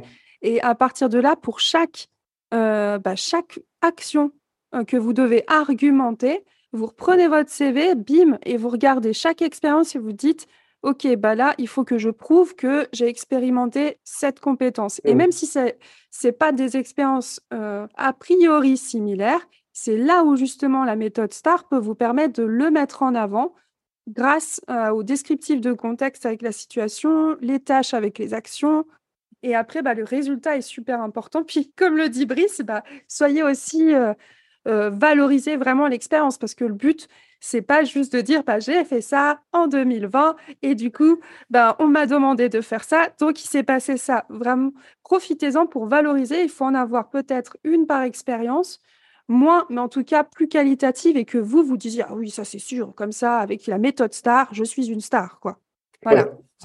Ouais. Euh, mettez des, ouais, utilisez des, des, chiffres ou des éléments chiffrés au maximum. En fait, ça permet simplement à la personne en face d'avoir une idée. Euh, voilà, je dis n'importe quoi, mais vous étiez commercial, vous, moi, j'étais consultant, je devais appeler 50 clients par semaine. Euh, mais quand j'étais quand j'étais à Londres, je devais faire 100 appels par jour. Voilà, 100 appels par jour. C'est monstrueux. C'est absurde. Mais c'était ça. C'était mon KPI. Après, il y a un contexte qu'il faut donner. Pourquoi c'était 100, etc. Voilà. Mais ça, ça, donne des idées, en fait. Euh, ensuite, ayez un exemple précis pour chaque compétence clé de l'annonce. C'est-à-dire que forcément, à un moment donné, on va vous dire, OK, est-ce que vous, vous êtes compétent dans tel domaine? Oui, non. Si c'est oui, vous avez peut-être une expérience précédente, etc. Donc, préparez vraiment euh, un exemple précis. OK, j'ai appliqué cette compétence dans tel contexte, etc. Vous pouvez reprendre la méthode STAR pour donner le contexte, etc. Mais ayez des exemples prévus, en fait. Parce que des fois, on n'y pense pas forcément. C'est-à-dire que le jour du recrutement, si vous ne l'avez pas préparé, en fait, vous n'allez peut-être pas y penser. Et après, vous allez vous dire, mince, euh, j'ai pas pensé à ça, en fait. Et les regrets, bon, c'est un peu tard après. Utilisez, alors ça, c'est un tips, c'est un truc euh, à chaque fois, les gens font ah, mais c'est génial, pourquoi j'ai jamais pensé avant? Attention, je vais monter le suspense. Mon, gros, euh, gros conseil, ça va, révolutionner votre vie. Utilisez votre CV comme une anti-sèche. Donc, vous arrivez à l'entretien, vous avez euh, deux CV. Vous avez un CV pour le recruteur, on ne sait jamais, il peut l'avoir oublié. Donc, imprimez un CV pour le recruteur. Et imprimez un CV pour vous-même. Sauf que le CV pour vous-même, c'est pas le même que pour le recruteur. Que tous les éléments chiffrés, toutes les choses que vous n'allez pas forcément retenir parfaitement, en fait, indiquez-les et prenez la même mise en forme que votre CV. Parce que votre CV, s'il est à l'envers, en face de vous, le recruteur, il va avoir l'impression que c'est le même. Alors qu'en fait, vous pouvez écrire ce que vous voulez. Si c'est exactement la même mise en page, il va pas le voir. Et ça, c'est magique parce que pour certains, c'est utile pour certains postes, moins pour d'autres. Mais si vous avez le type de poste où il faut beaucoup de chiffres, beaucoup de KPI, beaucoup de... Faites ça. Parce qu'en fait, vous n'avez plus à vous en rappeler, ou si jamais vous avez peur d'oublier, hop, un petit coup d'œil sur votre CV, et ça passe tout seul. Et vraiment, j'ai plusieurs candidats qui l'ont fait et qui m'ont dit, ah, franchement, merci, parce que, parce que on peut pas tout retenir, le stress, etc., etc. Donc faites ça, garantie, euh, ça va changer votre vie. Et ensuite, dernier, dernier conseil, adoptez une attitude de consultant. Ne soyez pas, je vais opposer les deux attitudes euh, qu'on a souvent. Vous avez l'attitude du euh, chercheur d'emploi désespéré qui veut absolument convaincre qu'il est le meilleur pour le job. Et en fait, ce que ça fait, et on peut, comprendre, hein, s'il a eu 50 entretiens et que ça marche jamais, à la fin, il est un peu dans, ce, dans cet état d'esprit. Mais ce que ça fait, en fait, c'est que vous, on a l'impression que vous prendriez n'importe quel job. Et en fait, vous vous mettez pas dans la position de dire, OK, mais est-ce que moi, ça m'intéresse? Donc, en face, c'est pas très sexy, déjà. Et en plus, on peut vraiment se poser la question, est-ce que le job vous intéresse? Le recruteur, il compte aussi sur vous pour lui dire si à un moment donné, le job vous intéresse ou pas. Et c'est vraiment pas valorisant. Prenez l'attitude de consultant, ça veut dire quoi? Un consultant, quand il arrive dans un rendez-vous client, il va poser plein de questions pour être sûr qu'il est compétent. Parce qu'il n'a pas envie d'être en mission derrière et de pas être capable de le faire. Parce qu'après, du coup, vous dites quoi à votre client? En fait, finalement, je ne peux pas le faire. Désolé. Donc, vous posez beaucoup de questions juste pour dire à la fin, OK, c'est bon, je peux faire ce travail-là et ça m'intéresse, etc. Donc, posez des questions imaginez vraiment que finalement vous avez le job. imaginez que vous avez le job. Et posez des questions pour vous dire, OK, maintenant que j'ai le job, est-ce que je peux vraiment le faire Est-ce que je vais m'engager ou pas? Euh, Imaginez, je sais pas, imaginez quelqu'un qui vous dit, OK, je fais un déménagement demain. Est-ce que tu veux venir? On est trois et il y a un piano à porter. Bah, moi, j'y vais pas. Hein. Personnellement, je sais pas porter un piano à trois. Je suis pas déménageur. Vous voyez, donc voilà, euh, forcément, là, logiquement, vous diriez, OK, mais le piano, attends, il pèse combien? Parce que, vous vous allez forcément avoir des questions qui vous viennent naturellement pour préciser. Là, c'est la même chose. Imaginez que vous avez le job et vous dire, OK, maintenant j'ai le job. Et vous allez vraiment vous rendre compte que avez plein de questions à poser. Euh, moi, je disais toujours à mes candidats, imaginez-vous le premier jour. Vous êtes le premier jour dans l'entreprise, vous démarrez. Qu'est-ce, que qui vous manque comme information pour faire le job? Et en fait, il y en a plein. Une, une offre d'emploi, il n'y a quasiment aucune information quand on y pense. Donc, plus vous allez avoir, et si vous mettez dans ce mindset-là, vous allez avoir des questions très spécifiques, en fait, pas générales. Et ça va être beaucoup plus intéressant, vous allez vraiment parler métiers, parler boutiques, que euh, des trucs très généraux sur, euh, je sais pas, est-ce que vous avez des tickets restaurants ou ce genre de trucs. C'est pas intéressant. Voilà pour mes, euh, pour mes, mes conseils. Oui, puis ça, je rebondis sur ce que tu dis, parce que quand j'explique aux candidats qu'il faut personnaliser, ils me disent oui, mais ça fait vraiment lèche-cul, nanana, pour être très clair, hein, mais c'est vraiment ça qu'ils disent. Euh, et euh, au bout d'un moment, je suis désolée, mais il va falloir aussi euh, se remettre en question, les loulous, parce que imaginez que vous, vous-même, on vous, je sais pas, pour telle ou telle raison, vous devez recruter. Et en fait, vous devez miser sur quelqu'un quand même. Miser sur quelqu'un que vous allez devoir payer, etc. Et en fait, vous avez 400 candidatures au départ. D'accord? Donc, forcément, si on voit que sur, le, sur votre CV que vous n'avez pas personnalisé, si on voit que même à l'entretien, ben, vous vous intéressez pas à l'entreprise plus que ça, que vous êtes juste là parce que le chômage vous a demandé d'être là et que vous n'avez pas le choix, ce qui est possible en plus, pas forcément, euh, bah, naturellement, la personne va retenir plus bah, les personnes qui s'intéressent, enfin l'entreprise va retenir la personne qui se dit, OK, lui, il a envie de rester avec nous. Parce que quand on, quand on, on engage quelqu'un, si une entreprise a confiance en vous, elle mise vraiment sur vous. Euh, sachez quand même qu'il y a une période d'essai, c'est pas pour rien, c'est parce que vous êtes totalement libre à un moment donné de partir. Donc pour eux, ils misent sur quelqu'un et d'ailleurs ils se disent, ils se disent peut-être que je mise sur la personne pendant deux ou trois mois selon la, période d'essai et ça coûte. Vous coûtez en termes de temps, vous coûtez en termes de formation. Et euh, vous voyez qu'il y a en ce moment, c'est une période où on parle beaucoup de la grande démission et compagnie. Bah, résultat aussi, même en tant qu'employeur, on a envie d'être bien sûr que la personne, elle va rester avec nous et qu'elle va pas partir au bout d'un moment. Donc évidemment, bah, il y a plein de choses à changer en termes de bah, justement de méthode de travail, de recrutement d'ailleurs aussi. mais c'est aussi important de se dire que voilà, l'employeur prend un risque hein, en, vous, en vous prenant. Donc prenez la peine, si vous tenez évidemment à l'emploi ou si vraiment vous avez envie d'y aller, prenez ce temps-là. Il faut envoyer moins de candidatures, mais des plus qualitatives. Parce qu'effectivement, je peux comprendre, si vous en envoyez 60, vous allez passer votre vie à faire des candidatures et ce n'est pas l'objectif. Au contraire, il faut garder l'esprit clair et être convaincu de ce que vous faites. Donc, euh, euh, faites les choses avec le cœur. Ça paraît bon, pour être clair, mais faites les choses avec le cœur. Faites une candidature et euh, si vous avez envie d'y aller, bah, montrez-le. quoi. Montrez-le et l'entretien, c'est une super occasion pour ça. Et effectivement, c'est une recherche d'information aussi. Ça se trouve, pendant l'entretien, c'est l'occasion pour vous de comprendre que finalement, cette entreprise ou même ce métier, qui sait, bah, c'est pas forcément ou ça n'est plus le métier qui convient pour vous. Mmh. Donc, euh, bah, merci Brice. Je t'en prie. Et, euh, ça me permet de rebondir sur euh, le côté évolution du recrutement. Toi, comment tu penses que les méthodes de recrutement, le recrutement en lui-même, pourraient évoluer là les prochaines années? Alors, j'ai plusieurs idées. J'ai plusieurs idées. Euh, pardon. Je pense que l'intelligence artificielle va continuer à modifier euh, le recrutement. Alors, quand on dit intelligence artificielle, on pense à un robot qui nous parle. Euh, c'est pas forcément ça, hein, c'est un peu partout. En gros, c'est tout ce qui permet de comprendre des données sans, comme un humain en fait, euh, plus ou moins comme un humain. Et là où c'est très intéressant, c'est l'automatisation du sourcing et le tri des CV. C'est-à-dire qu'on va avoir de plus en plus de machines qui vont être capables de comprendre si un CV est pertinent ou pas pour, euh, pour un job. C'est déjà le cas. Hein. Il faut mettre les bons mots-clés, etc. Mais je pense qu'on va avoir ça de plus en plus parce que euh, en matière de sourcing, avant, on était beaucoup CV tech. Donc, les gens mettent leur CV sur les job boards euh, ou ils sont sur LinkedIn et les recruteurs vont voir ces CV. Ils vont chercher ces CV. Je pense qu'on va évoluer vers un recrutement, alors ça existe déjà, ça s'appelle le recrutement programmatique. En gros, c'est on met des annonces euh, sur les réseaux sociaux, on adapte, c'est vraiment une vraie campagne marketing. C'est comme si on mettait de la pub en ligne en fait. Et je pense que ça, ça va exploser parce qu'on maintenant on a tous un téléphone dans notre main, on est tous sur les réseaux sociaux. Et on va avoir de plus en plus euh, de, campagnes comme ça. Qu'est-ce que ça va faire? Qu'est-ce que ça fait déjà? C'est qu'on a de plus en plus de personnes qui sont joignables, donc de plus en plus de candidats dans le pipe, et donc de plus en plus de CV à trier. Et, euh, et à un moment donné, bah, il faut les trier, quoi. Donc, euh, je pense qu'on va avoir, ce problème-là. Là, je, parlais de l'automatisation pour les recruteurs. Imaginons un recruteur est spécialisé sur les profils commerciaux. Euh, il met une automatisation sur LinkedIn, il contacte tous les commerciaux de France. Potentiellement, à la fin, il a des milliers et des milliers de commerciaux dans son, dans son en fait. Et avec une petite automatisation, il peut assez facilement leur envoyer tous un message leur dire est-ce que vous êtes intéressé Potentiellement, il peut avoir des centaines de personnes qui disent ok, ça m'intéresse. Euh, là où ça devient euh, aussi, où ça va s'amplifier, c'est le remote. On va avoir de plus en plus de télétravail, de plus en plus de gens qui vont travailler n'importe où. Et donc forcément, potentiellement, encore une fois, de plus en plus de candidats. Euh, avant de on chercher quelqu'un qui travaille juste à côté de l'entreprise, là on va chercher quelqu'un qui travaille potentiellement n'importe où.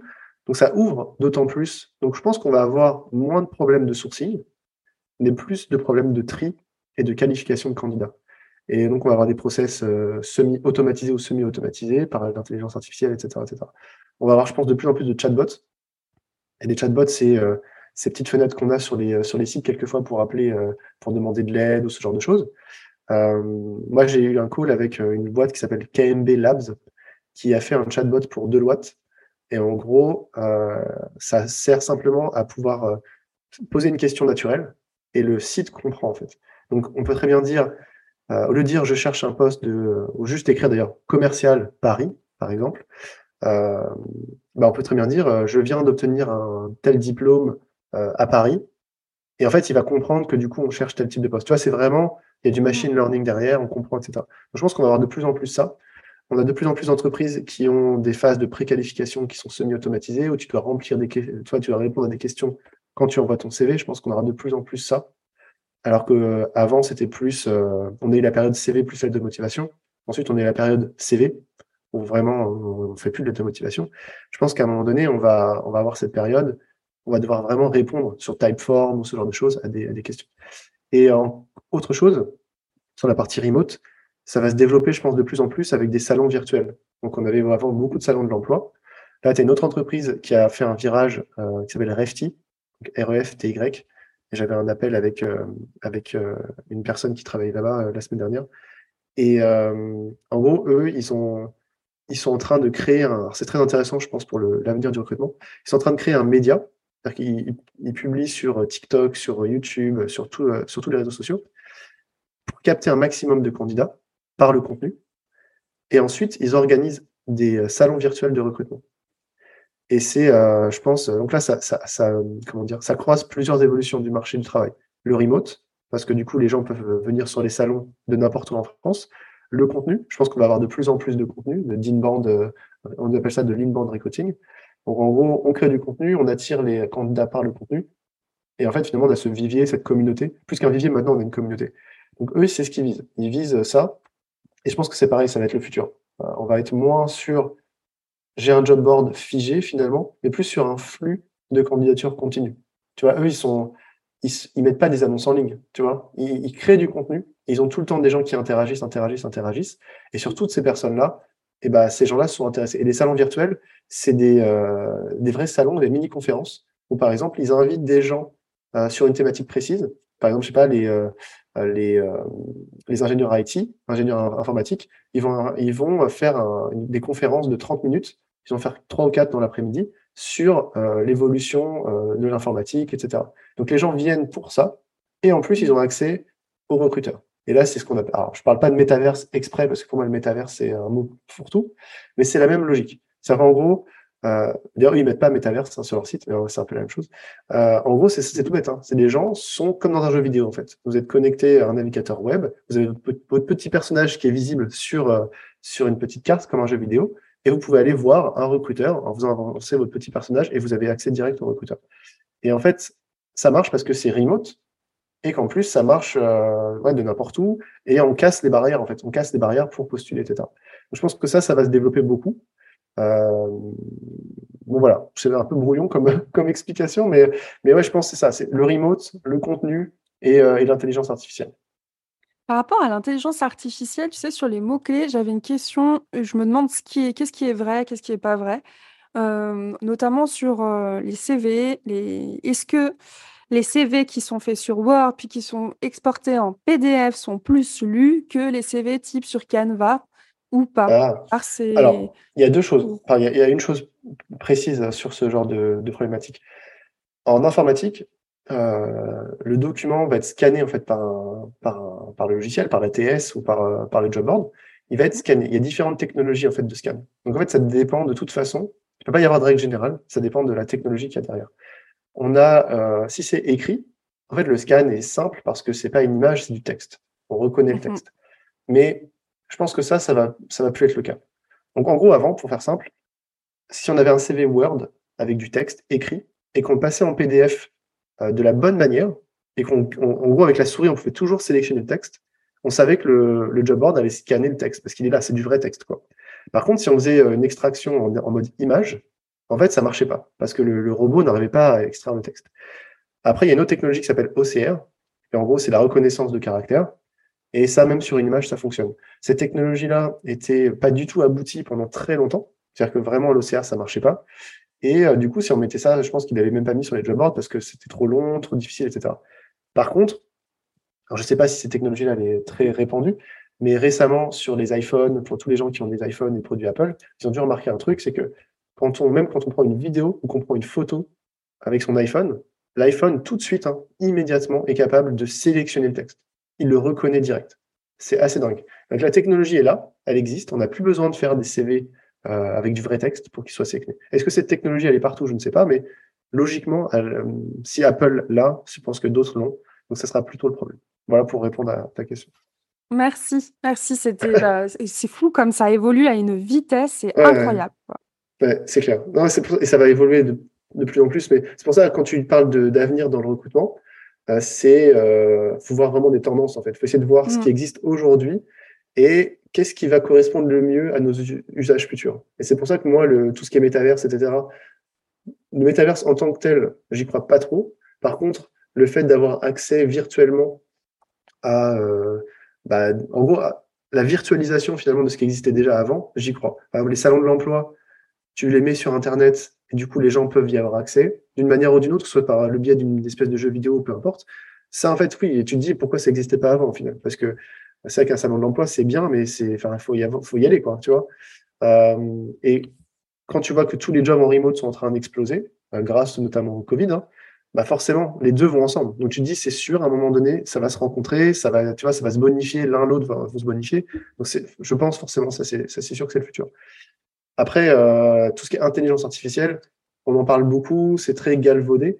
Je donnerai juste un, un, un, fait, on va dire, c'est que Google, là, on est en 2022, euh, on est en septembre 2022, euh, parce que je sais pas quand les gens vont regarder cette vidéo. On parle que peut-être il va y avoir une grosse crise, etc., dans les six à, dans les six mois à un an. Euh, c'est ce qui se dit depuis quelques mois, etc. Voilà. Et euh, il y a beaucoup, il y a des incubateurs de startups qui sont en train de dire euh, l'année prochaine, faites attention. Enfin, en gros, si vous voulez investir, c'est maintenant parce qu'après, il faudra arrêter d'investir. Il y a plein de micro-signes comme ça sur le marché qui disent que potentiellement, ça va pas être très sympa euh, dans les 6 à 12 mois prochains. Et Google, du coup, a décidé de suspendre tous les financements de tous ces micro-projets. Pour les gens qui savent pas, mais chez Google, il y a il y a plein de petits projets, euh, des, des, side projects finalement. Genre Google Maps, c'est au départ c'est un side project. Et puis bah, ils se sont dit mais c'est pas c'est pas bête ce truc-là. Du coup ils en ont créé un vrai produit. Donc ils ont plein de trucs comme ça. Ils ont ils ont décidé de tout suspendre pour tout miser sur une seule chose. Et cette seule chose-là, c'est l'intelligence artificielle. Donc euh, si les gens cherchent un, cherchent un signe, je pense que ah, oui. Donc, Google est en train de, de, remettre tous ses fonds que sur sur l'IA et c'est vraiment euh, j'avais vu des, des interventions de leur CEO c'est vraiment là-dessus qui compte, euh, qui compte mettre le paquet, en fait, c'est sur l'intelligence artificielle. Donc on verra ce que ça donne, mais on a déjà tellement de, tellement de produits Google qui sont très innovants que je pense que dans les, dans les cinq prochaines années, c'est pareil, ça va, ça va exploser. Ça va encore évoluer. Ok, alors euh, bah, pour résumer, en gros, quels sont les, euh, les, les, conseils vraiment dans les grandes lignes que tu donnerais aux personnes qui sont en recherche d'emploi ou en reconversion, en tout cas qui vont être à un moment donné euh, qui vont avoir besoin de rechercher un emploi? Quels sont les top conseils pour résumer? Alors, les top conseils, euh, ne euh, accéder au marché caché. Non, ne vous contentez pas de postuler aux annonces en ligne. Voilà, déjà. Donc, identifier donc, tous les conseils que j'ai donnés avant pour identifier les entreprises de son secteur, etc. Accéder au marché caché, soyez proactif, n'hésitez pas à démarcher les gens. Et en, état d'esprit, dites-vous que vous leur rendez service. Souvent, on a peur de déranger. C'est pas, pas vrai. Si vous avez bien ciblé, si ça, a du sens, vous leur rendez service. Donc, pas accès au marché caché. Euh, N'hésitez pas à être proactif, faites comme un commercial, faites une liste vraiment de toutes les entreprises que vous, voulez démarcher, faites ça. Ensuite, préparez vraiment votre CV euh, avec les conseils que j'ai donnés et, euh, et, vos entretiens. Ne vous dites pas que sur un malentendu, ça va passer. Préparez vraiment. Simplement parce qu'après un entretien, vous êtes beaucoup plus détendu et euh, faites des, des, candidatures spontanées euh, personnalisées. C'est-à-dire que c'est mieux de faire 50 candidatures vraiment personnalisées qui ont du sens que d'envoyer euh, votre candidature sur des annonces en ligne où vous êtes en concurrence avec tout le monde euh, et de faire 300. Voilà. Et alors le dernier tip que j'ai à donner, parce que on le voit beaucoup sur LinkedIn, je pense qu'il est galvaudé, mais il a du sens quand même. Et je pense qu'il n'y a pas assez de candidats qui le font. C'est essayer de devenir une autorité sur votre domaine de, de compétences. Alors, de manière très synthétique et très rapide, euh, en gros, imaginons que vous êtes ingénieur en électronique. Clairement, vous dites, euh, OK, qu'est-ce que j'ai à dire sur LinkedIn? En fait, vous, si vous êtes le seul en France à produire du contenu sur l'ingénierie dans l'électronique, en fait, vous allez devenir une autorité parce que simplement, vous êtes le seul. Vous n'allez pas avoir de concurrence. Donc, pour faire ça, c'est pas trop compliqué. Expliquez simplement ce que vous faites, donnez des conseils, vulgarisez, si c'est très technique, vulgarisez ce que vous faites, expliquez ce que vous faites dans votre métier, faites des contenus comme ça. Et si vous ajoutez des gens dans votre réseau aussi, en fait, petit à petit, vous allez avoir des gens qui vont vous suivre pour votre contenu. Et si vous ajoutez toutes les entreprises de votre secteur qui peuvent être potentiellement intéressées par ce que vous faites, en fait, c'est euh, mettre du, contenu en ligne, et ils vont le voir déjà dans leur, dans leur fil. Et en fait, ça vous évite de passer un coup de fil toutes les semaines. En fait. Chaque post LinkedIn que vous allez mettre, c'est comme si vous appuyez la boîte en disant bonjour, je, je suis là, j'existe. Donc, c'est pas forcément facile, mais euh, il y a plein de conseils en ligne pour le faire. Et n'ayez pas peur de le faire. Vraiment, n'ayez pas peur. Euh, c'est vraiment le conseil que je peux donner qui est un peu atypique parce que souvent on dit ouais mais c'est les créateurs de contenu qui disent ça, etc. etc. Oui, mais bah, c'est simplement parce qu'eux ils ont osé le faire. Mais il y a plein de gens qui le font.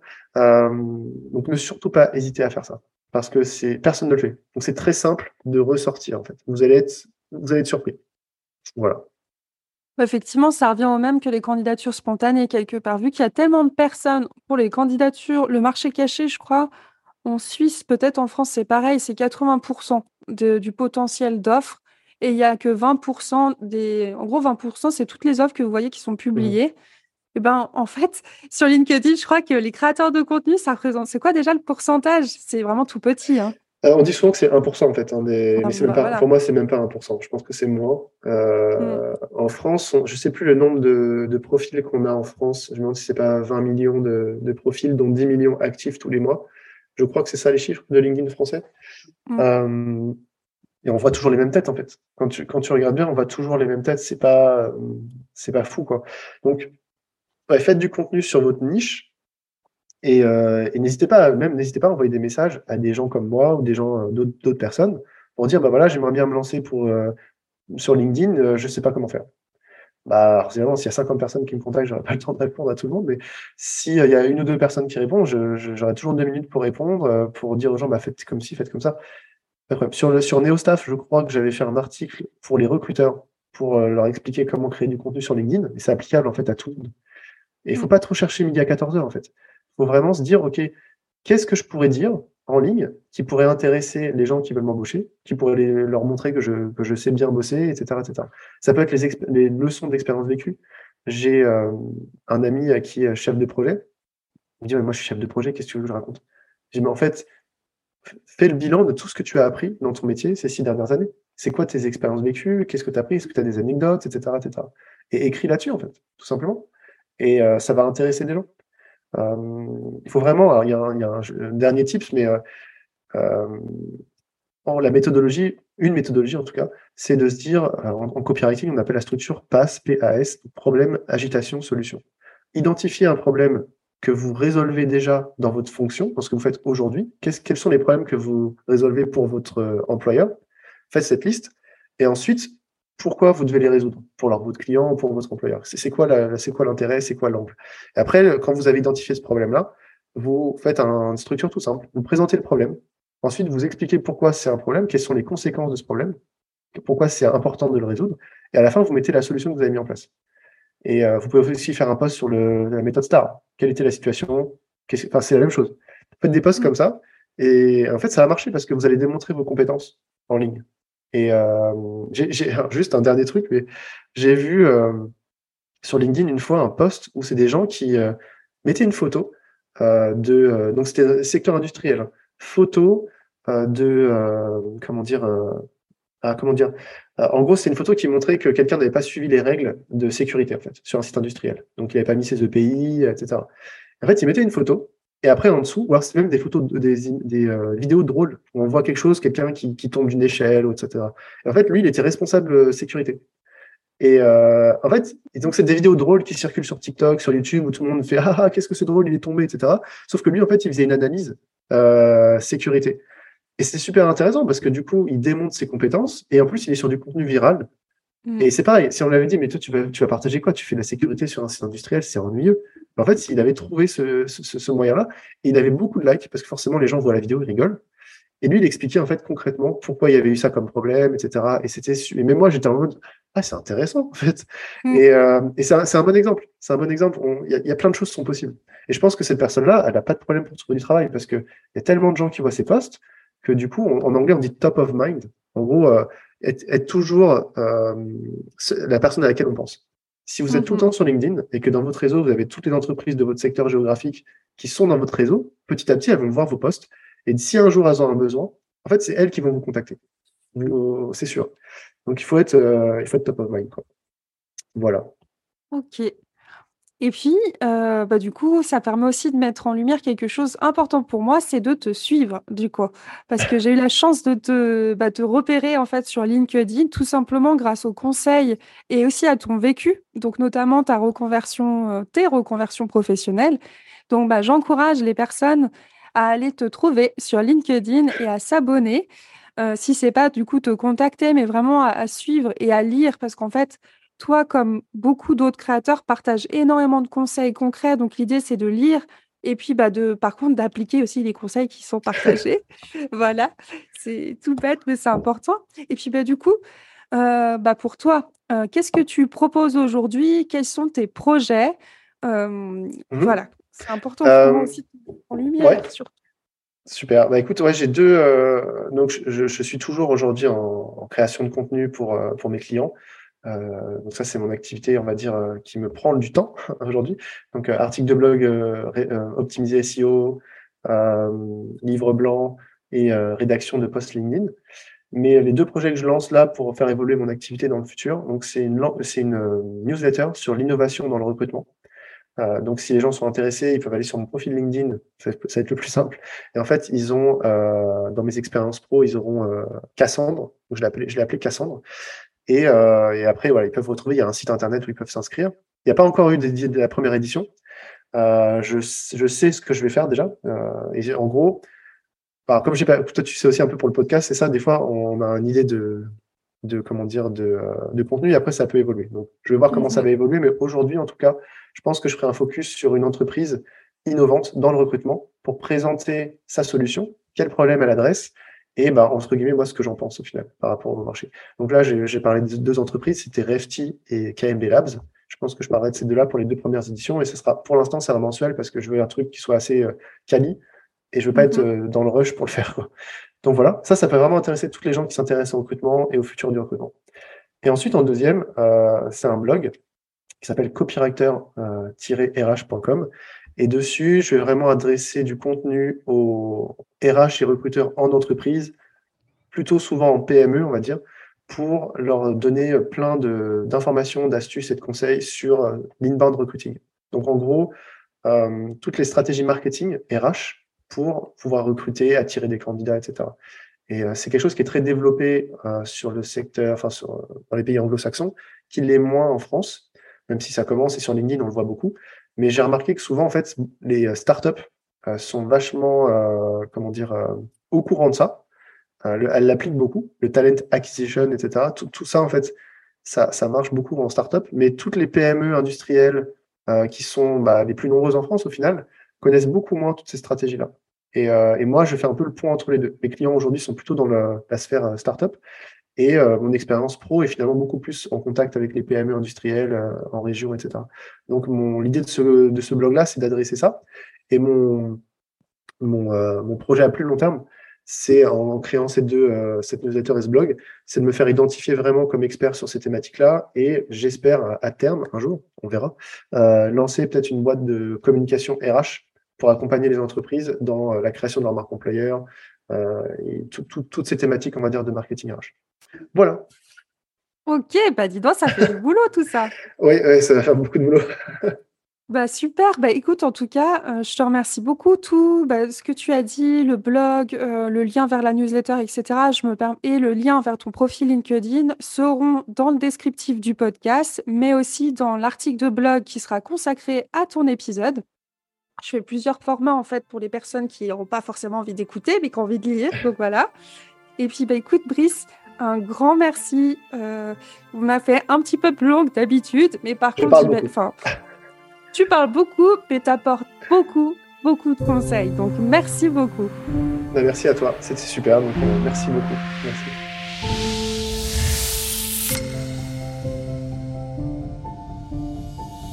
Merci d'avoir écouté cet épisode en entier. Vous pourrez trouver tous les liens dont on a parlé avec Brice dans le descriptif de l'épisode. Évidemment, je vous encourage à vous abonner au profil de Brice pour suivre ses conseils quotidiens. Et en plus, pour pouvoir appliquer justement les conseils dont on a parlé pendant cet épisode, je vous crée un tableau de recherche d'emploi que vous retrouverez sur l'article de blog sur mon site internet pouvoir le télécharger et trouver un emploi avec efficacité et j'espère qu'il vous fait vibrer. Mettez des étoiles sur Apple Podcast si vous aimez le podcast et si ce n'est pas encore fait, abonnez-vous pour pouvoir recevoir le prochain épisode. À très vite